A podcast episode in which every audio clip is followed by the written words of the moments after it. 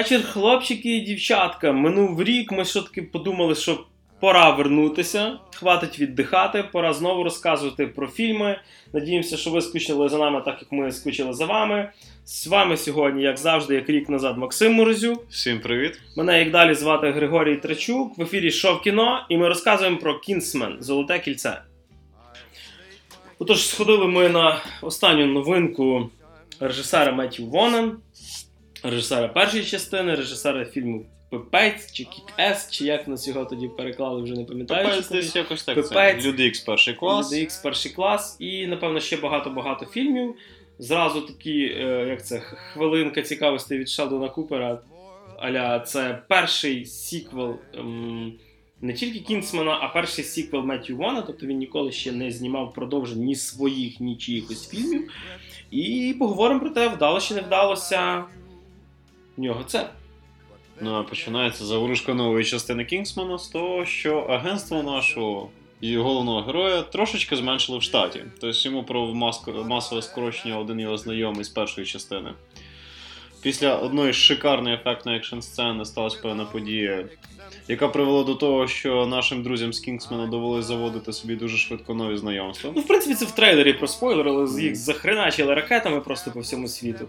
Це По всій Англії, вони не по всьому по світі. всій Англії. Кінгсман Для мене Англія це весь світ. Е, так що, е, чесно кажучи, тут для мене була одна трошки проблема. Все-таки, ну, я люблю, коли мені більше інтриги залишають.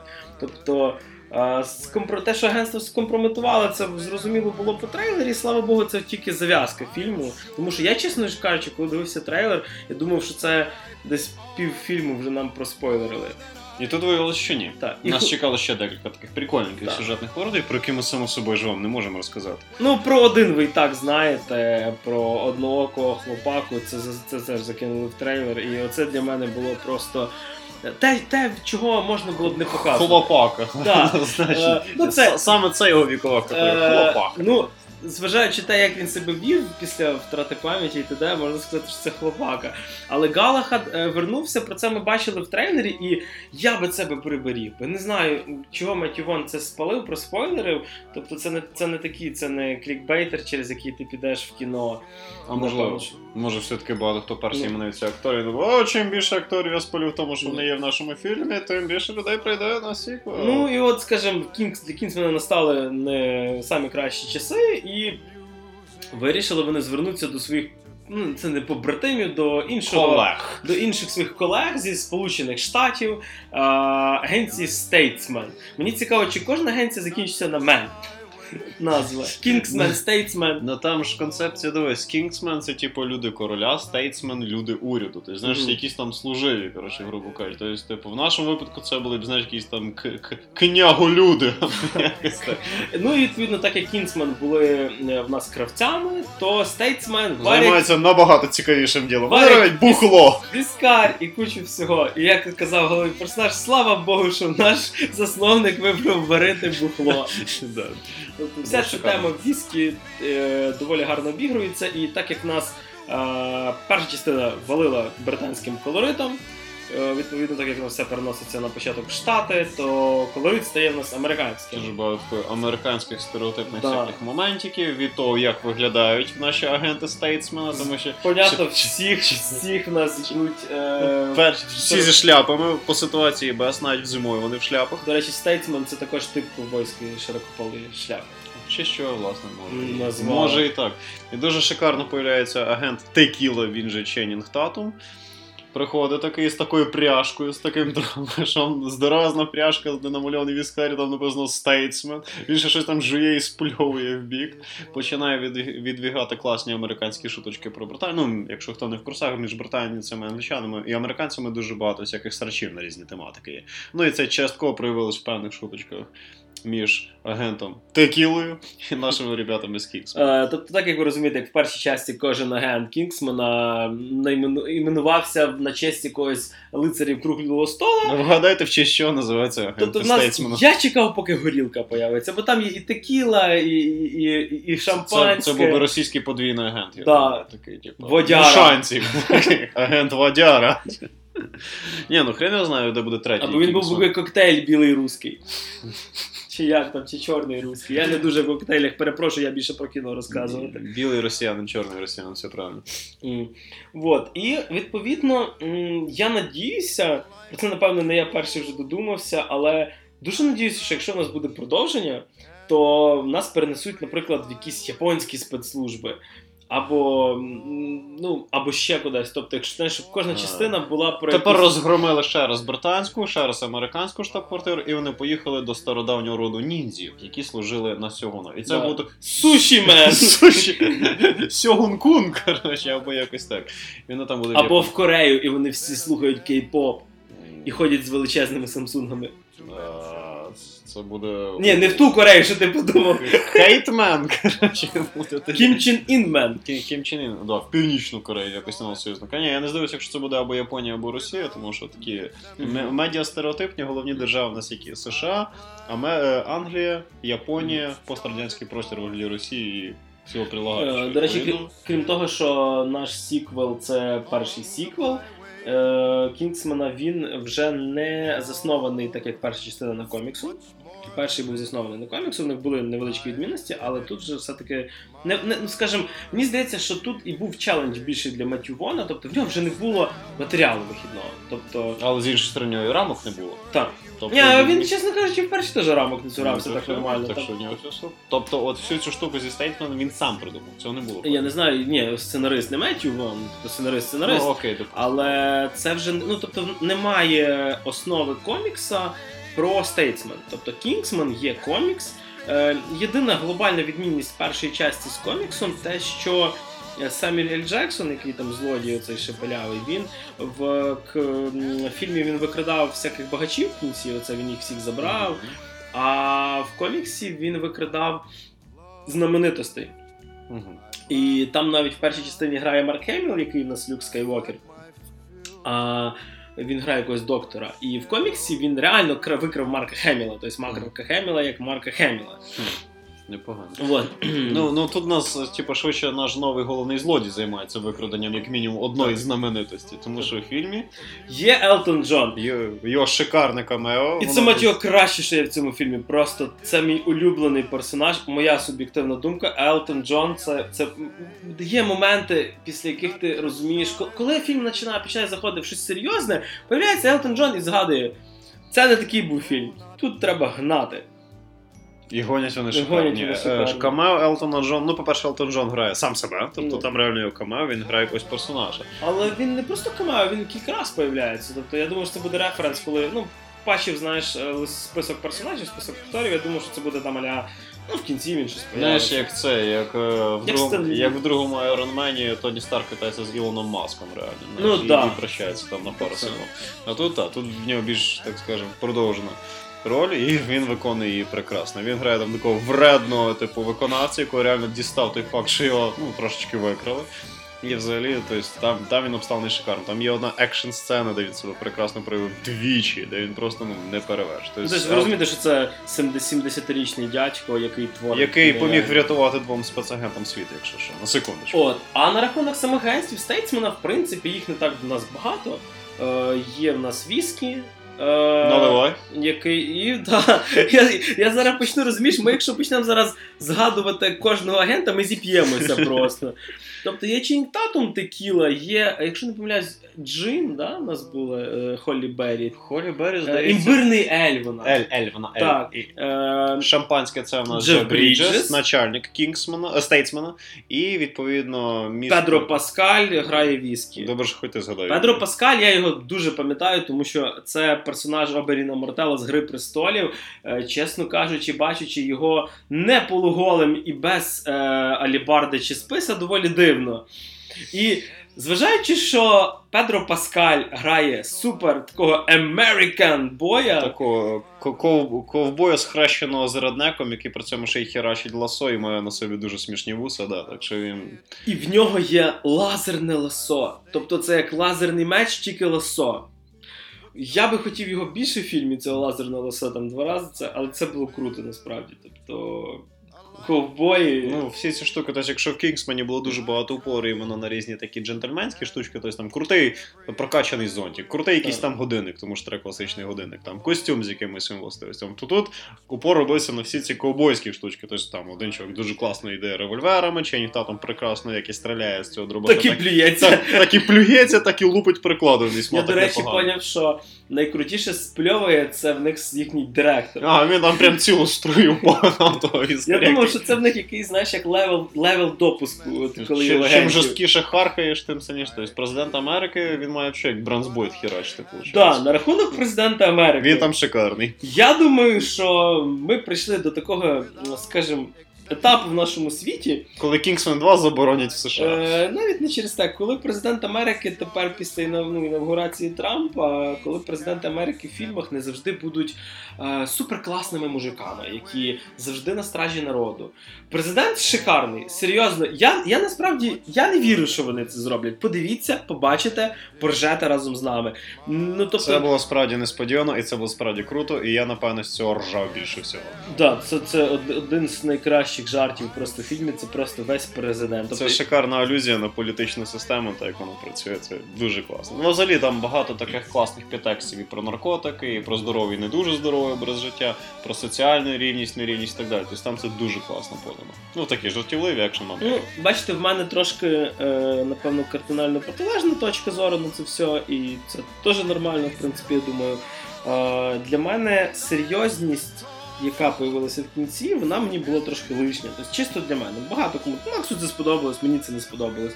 Так само, наприклад, В чому полягала серйозність? Е, мені не подобалося те, що Кінгсмен почав зачіпляти якісь реальні теми. Ну тобто, іменно це, тобто, сама тема наркотиків, подивіться, я не, ну, я не дуже хочу зараз спойлерити. Е, може, я це так бачу. Можливо, наприклад, для когось це навіть не буде серйозною темою. Е, для мене сама ідея, давайте поговоримо про ту якусь проблему, яка реально є в світі. Для мене це було лишнім. І, ну, типу, Мені бракувало одного. Все-таки е, мені особисто мені бракувало британського шарму. Кажу ж таки, якщо вони зроблять третій фільм і він буде в третьому стилі, а не вернемося до перших двох, тоді я признаю, що це взагалі геніальна ідея тоді. Ну, це швидше логічно послідовно буде. Ні, ну мені якраз той спершу фільм, крім розважальної функції, виконав ще нам подачу якоїсь ідеї, якраз сподобався. Тому що все-таки, коли ти пройшов на якийсь фільм і ти ще бачиш в ньому ще щось, просто крім махання кулаками, це не падає. Хоча махання кулаками там шикарно. Там, як я почитав, дуже класно зроблені екшн сцени. Там прекрасно поєднано як е, використання комп'ютерної графіки, так і трошечки всієї цієї бойової Так, хореографії. екшен Тобто, шикарний, все-таки. він там на найвищому Е, рівні. дивіться, екшену кількісно так само мені здається, Я не пам'ятаю, хто мені говорив, що просто екшену там мало, екшену там доволі достатньо. Я не знаю, ну це говорив хтось, хто не дивився фільму або сліпий хтось. типу. Все-таки, да, Як з самого початку, так послідовно до самого кінця. Фільм триває 2 з копійками години, я взагалі не знаю, що як цей час пролетів. Є таке, але скажімо так, дуже крута сцена. Тож, я не знаю, бачиш, я в цьому проблему бачу. Трейлер багато палить, багато показує. Yeah. І мені здається, що Мало пора. інтриги. Е, скажімо, трейлер знятий абсолютно стандартно. Тобто ми взяли просто топові моменти кращі і запхали його в трейлер. Тобто хотілося б, хотілося б більше приберегти, щоб я. Суться, продюсери суться. Так, Це я вам зразу. так. Вони так. просто такі, о, ми не покажемо все саме Вот- класне в фільмі, на наш фільм ніхто не прийде. Та Про- прийдуть на ваш фільм по заради трейлері- інтриги. По трейлері видно невпевненість продюсерів. Це я вам серйозно Тобто, кажу. прям давай все, і Ченнінга Татума, і Холі Беррі, і Джефа Бріджеса, екшн сцену, і то, що вернеться одноокий, і взагалі все, все, все, давайте в трейлер. А, може ми все-таки залишимо якусь інтригу. Давай мені там людей на кінотеатр запросити і так далі. Да, це, Це це було якось, так. доволі, доволі не, не Це- хороший це- хід. І, на жаль, це біда не тільки Кінгсмена. Мені здається, це, е, скажімо, кількісно попит на фільми і пропозиція породила е, те, що фільми зараз виходять доволі швидко, їх доволі багато, і кожна компанія намагається загнати до Всіма, себе всіма правдами і неправдами. І деколи е, є фільми, на які, наприклад, люди підуть, незалежно на що, як ти це не будеш рекламувати. Ось є фільми, які знаєш себе там 30-40 років продають там і т.д. Тобто е, люди, знаєш, люди підуть на це.Тобто, чому люди Чисто через бренд. Чому люди йшли на хобіта? Тому що це Володар Кілець. Чому люди йшли на зоряні війни? Тому що це практично релігія вже. Типа, і.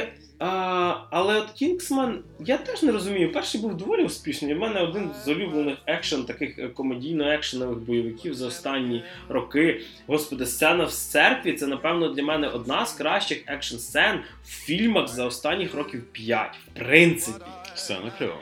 Тобто, е, і то, як фільм висміював в першій частині е, американські бойовики, е, це теж мене радувало. І відповідно, так як ми знімаємо це в Америці, ми перехилили чашу терезів в іншу сторону.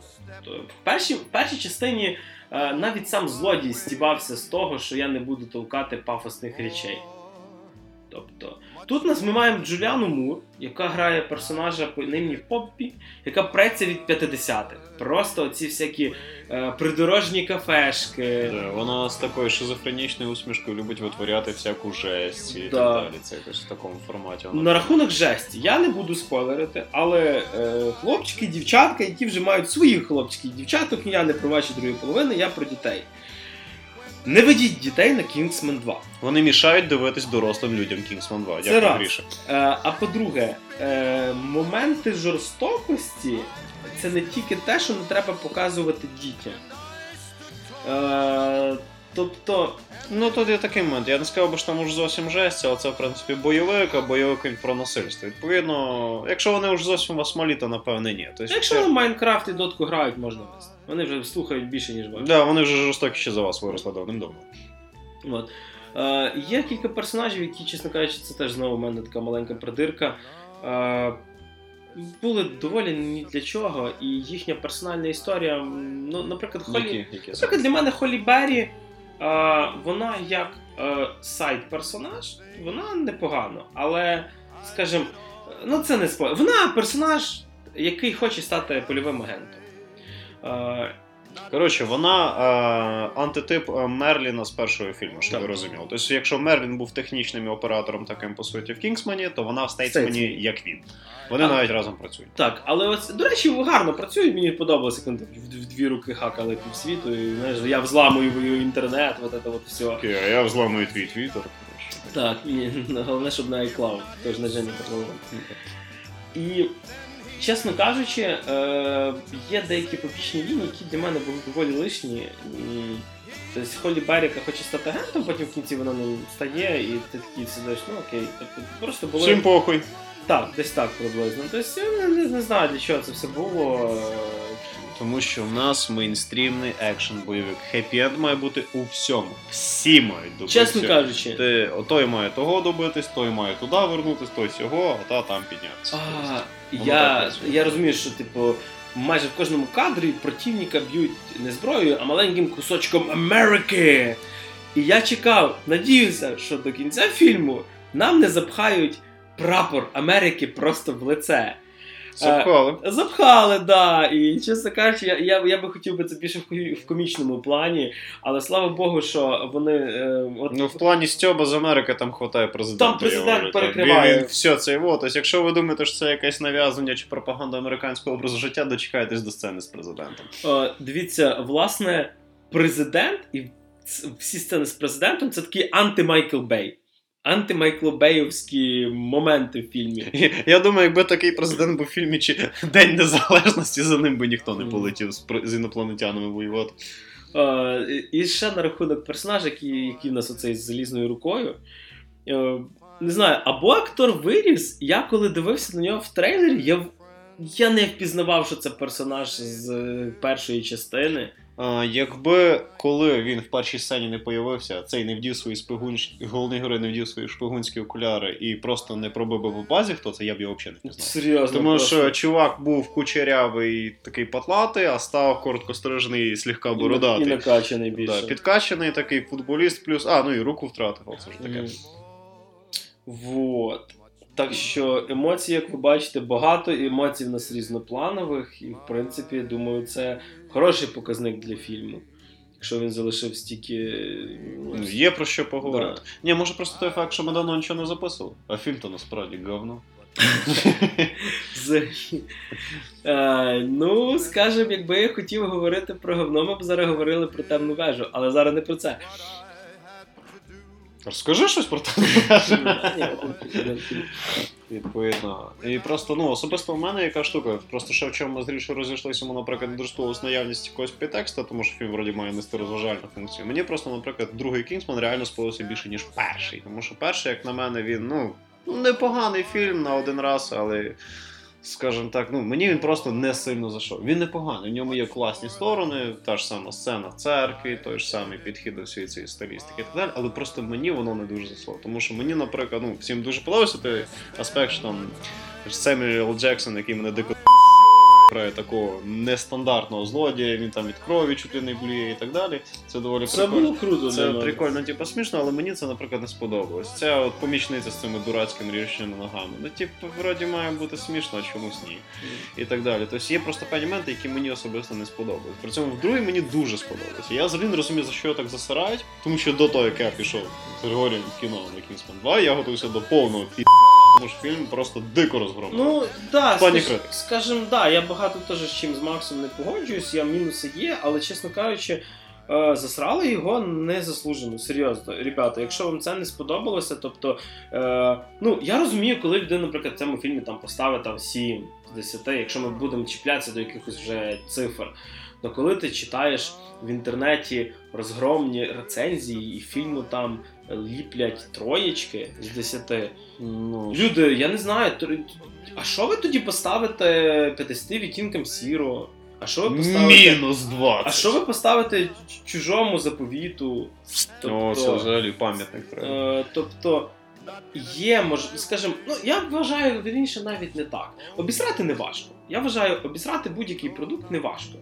А знайти в ньому щось хороше і розказати про це, Якщо воно є. якщо Тут воно є, звісно, так. Е, це доволі, мені здається, треба над цим Треба попрацювати. тобі. Ні, ну знову ж таки ти кажеш, що я не згоден з Максом мінуси. Я не кажу, що фільм ідеальний.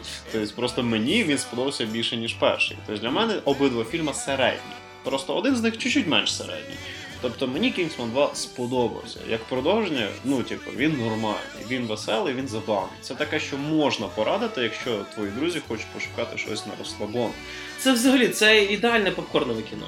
Він хороший, він насичений. Ну, він як екшен дуже хороший, він всім насичений, він не дає заскучати. Там є справді хороші жарти. Ті ж самі моменти з Елтоном Джоном.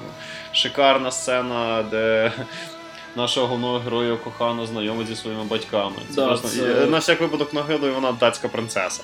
Тобто, відповідно, знайомство з батьками теж мало бути на найвищому рівні, закінчилось воно, звісно, по-своєму. Тобто фільм, ну він хороший, розважальний, релаксуючий фільм. Мені, мені особисто він сподобався. Тобто, знову ж таки, такі діла. Ну і підводячи підсумки, е, це, напевно, кращий фільм цього тижня, на який ви можете сходити в кіно. Все, що ми вибирали, це були або низькобюджетні ужастики, або незрозуміло, які фільми імпортовані звідки. Це доволі крутий е, комедійний екшен, який е, в певних час, скажімо, доволі змінився. Від першої частини від цього він гіршим не став. Фільм далеко не ідеальний, але якщо ви хочете зібратися компашкою з друзями, піти в кіно, посміятися, десь там трошки подивитись на хороший екшен, Кінгсман, Золоте кільце, доволі круто, чесно кажучи, підійде для вас. Я скажу так: ну, по суті, щоб не дублювати грішу. Екшен норм, стилістика норм, актори норм, фільм норм. Компанію теж беріть норм. Не беріть дітей. Ну і хочемо, напевно, зробити маленький анонс. Е, наступний випуск, я думаю, не варто думати, про що він буде, тому що це один з найочікуваніших, як мінімум, мною фільмів. Е, це Лего Ніндзя. Ні, Лего Ніндзяго, так, це божественний фільм, це віха. Яке к чорту, яке Лего? Лего існував один фільм про Бетмена, він мені дуже сподобався. Я наржався. Але Ребята, Дені Вільньов. Е, наступний тиждень виходить Дені від Дені Вільньова, той, що біжить по лезу 2049. Надіємося, ви дочекаєтесь не тільки фільму, а і нашого подкасту. З вами сьогодні для вас розказували про кіно, як завжди, Максим Морозюк. Як завжди з вами прощаюсь. Мене, як завжди, звати Григорій Трачук. Ви слухали подкаст «Що в кіно, і ми з вами не прощаємося, як мінімум, не так надовго, як раніше. Па-па, солоденькі. more, much more than this. I did it my way. Yes, there were times I'm sure you knew when I bit off more than I could chew. But through it all, when there was dark.